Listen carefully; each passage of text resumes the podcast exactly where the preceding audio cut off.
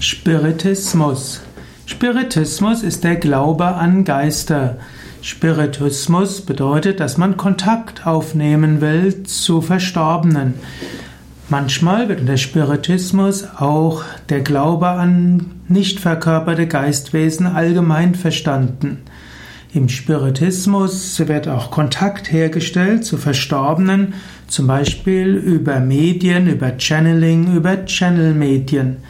Spiritismus ist konkret auch die Bezeichnung einer Bewegung, die in Amerika im 19. Jahrhundert begonnen hat, wo Menschen mit verschiedenen Mitteln, mittels spiritistischer Sitzungen, spiritistischer Seancen Kontakt aufgenommen haben mit Verstorbenen.